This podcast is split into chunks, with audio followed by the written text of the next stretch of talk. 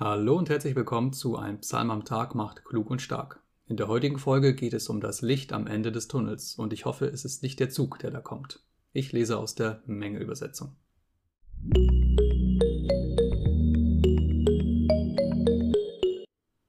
Psalm 66 Danklied des Volkes für wunderbare Führung und Errettung. Dem Musikmeister. Ein Lied, ein Psalm.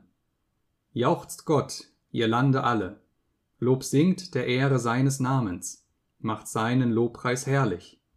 Spreche zu Gott, wie wunderbar ist dein Walten, ob der Fülle deiner Macht, huldigen dir deine Feinde. Alle Lande müssen vor dir sich niederwerfen und dir Lob singen, Lob singen deinem Namen. Kommt und schauet die Taten des Herrn, der wunderbar ist im Walten über den Menschenkindern. Er wandelte das Meer in trockenes Land so dass man den Strom zu Fuß durchzog. Da freuten wir uns seiner. Ewig herrscht er durch seine Macht. Seine Augen schauen auf die Völker. Die Widerspenstigen dürfen sich nicht erheben. Preiset, ihr Völker, unsern Gott, lasst laut seinen Ruhm erschallen.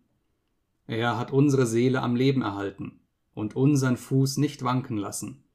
Wohl hast du uns geprüft, o Gott, uns geläutert, wie man Silber läutert. Du hast uns ins Netz geraten lassen, eine drückende Last auf unseren Rücken gelegt. Menschen hast du fahren lassen über unser Haupt. Durch Feuer und Wasser haben wir ziehen müssen. Doch endlich hast du uns ins Freie geführt. Ich komme mit Brandopfern in dein Haus, entrichte dir meine Gelübde, zu denen sich meine Lippen verpflichtet haben und die mein Mund verheißen in meiner Not. Brandopfer von fetten Schafen will ich dir bringen, samt dem Opferduft von Widdern, Rinder samt Böcken will ich zubereiten. Kommt her und hört, ihr Gottesfürchtigen alle, ich will erzählen, was er an meiner Seele getan. Zu ihm rief ich laut mit meinem Mund, während Lobpreis schon auf meiner Zunge lag. Wäre mein Sinn auf Böses gerichtet gewesen, so hätte der Herr mich nicht erhört. Aber Gott hat mich erhört, hat geachtet auf mein lautes Flehen. Gepriesen sei Gott, der mein Flehen nicht verworfen und seine Gnade mir nicht versagt hat. Der heutige Psalm ist sehr facettenreich. Neben Lobpreis geht es auch um Hoffnung und Mission. Und nicht nur die Israeliten sollten Gottes Werke, seine große Macht und seinen Namen preisen, sondern auch alle Völker der Erde. Das ist einerseits der fromme Wunsch des Psalmisten, aber andererseits auch eine Vorwegnahme der Prophetie, dass sich einmal jedes Knie vor Gott beugen wird. Gottes Wirken ist allerdings nicht immer auf den ersten Blick als heilsbringend zu erkennen. Und so wurde sein auserwähltes Volk durch seine Geschichte hindurch immer wieder geprüft und geplagt. Nicht weil Gott Spaß daran hätte, Menschen da äh, irgendwie etwas aufzubürden, sondern weil es eine erzieherische Maßnahme darstellt, die zu Umkehr und Buße führen soll. Und auch der etwas angestaubte Begriff der Läuterung, der im Psalm vorkommt, der meint damit eine innere und eine äußere Fokussierung und Hinwendung zu Gott. Und damit ist auch mal eine Reinigung verbunden, also eine Abtrennung von dem, was von Gott trennt.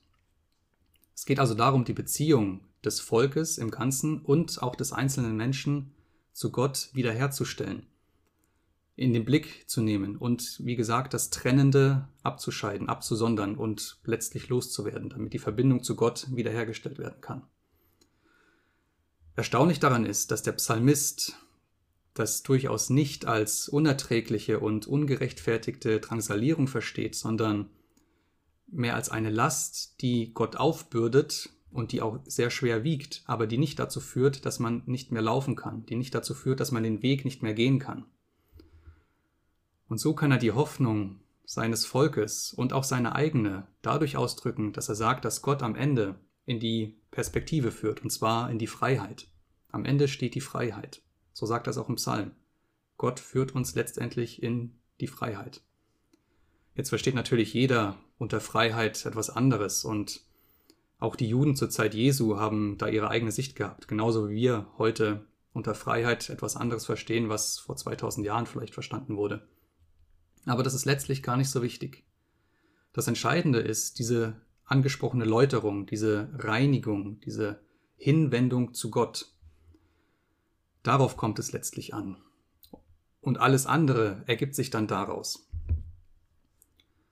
Hoffnung und Freiheit, die speisen sich aus einer gesunden, aus einer intakten Beziehung zu Gott, sowohl für den einzelnen Menschen als auch für ganze Völker.